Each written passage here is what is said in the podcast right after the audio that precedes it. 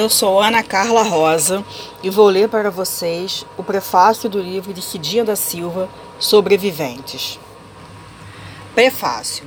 As crônicas são, certamente, as filhas diletas do deus grego Cronos, imperador do tempo.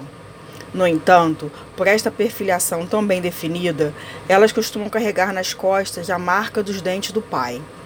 Elas nascem marcadas de tempo, eivadas de traços que as aprisionam em cenas e em contextos que as ligam umbilicalmente a situações definidas, realmente marcadas. Praticamente nenhum grande cronista, de Drummond Rubem Braga, escapou disto. No entanto, o que Cidinha da Silva traz aqui nestas páginas é uma surpresa ao leitor, um assomo.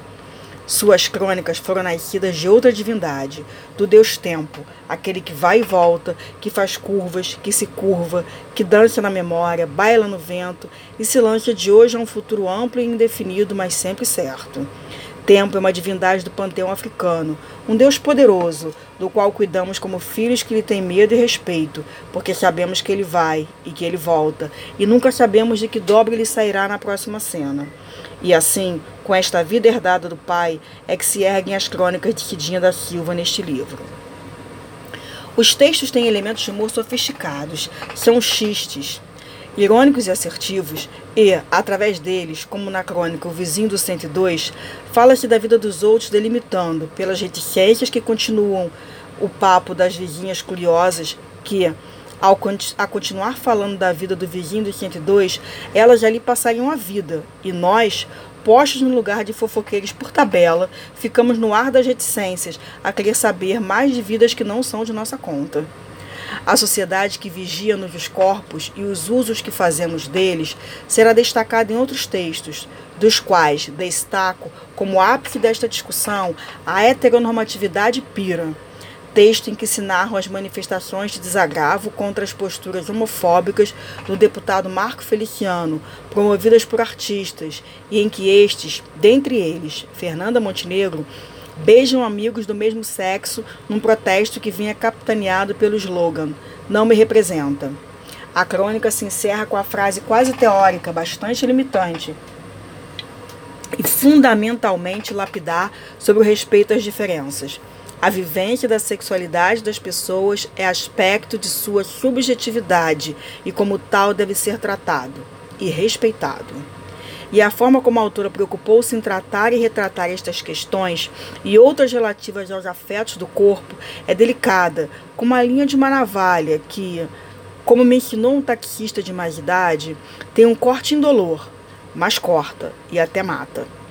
Mas o fio da navalha que mostra mais inteiro é no grande bojo dos textos que tem como foco principal de discussão as questões relativas ao racismo e às discriminações raciais. Analisando as representações dos negros e negras no discursos cotidianos, mostrando a dificuldade de efetiva aplicação da Lei 10.639 de 2003 no contexto escolar, infelizmente, no mais das vezes, racista, sexista e homofóbico.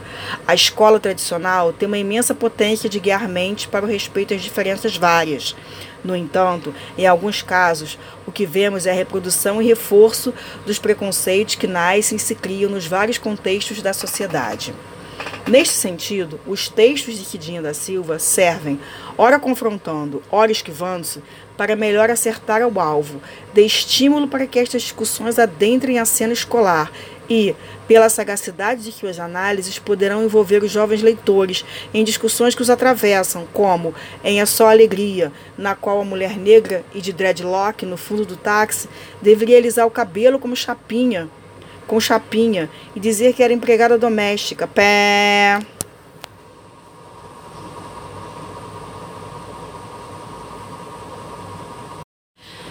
Neste sentido, os textos de Cidinha da Silva servem, ora confrontando, ora esquivando-se, para melhor acertar ao alvo. Parou.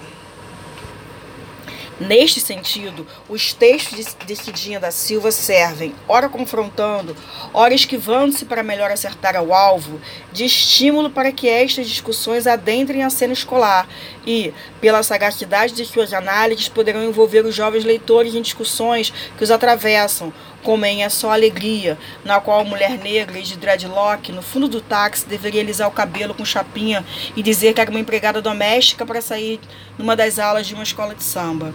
Eles, igualmente, podem se sentir tocados pelas crônicas que falam de relações afetivas entre homens e mulheres. Pé. Neste sentido, os textos de Ridinha da Silva servem, ora confrontando, ora esquivando-se para melhor acertar ao alvo, de estímulo para que estas discussões adentrem a cena escolar.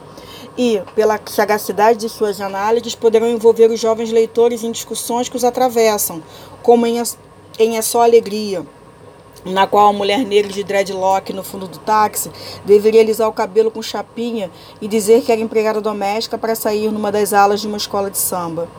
Eles igualmente podem se sentir tocados pelas crônicas que falam de relações afetivas entre homens e mulheres, em textos que discutem a banalização das violências várias contra as mulheres e na reflexão muito apropriada sobre a chamada PEC das domésticas.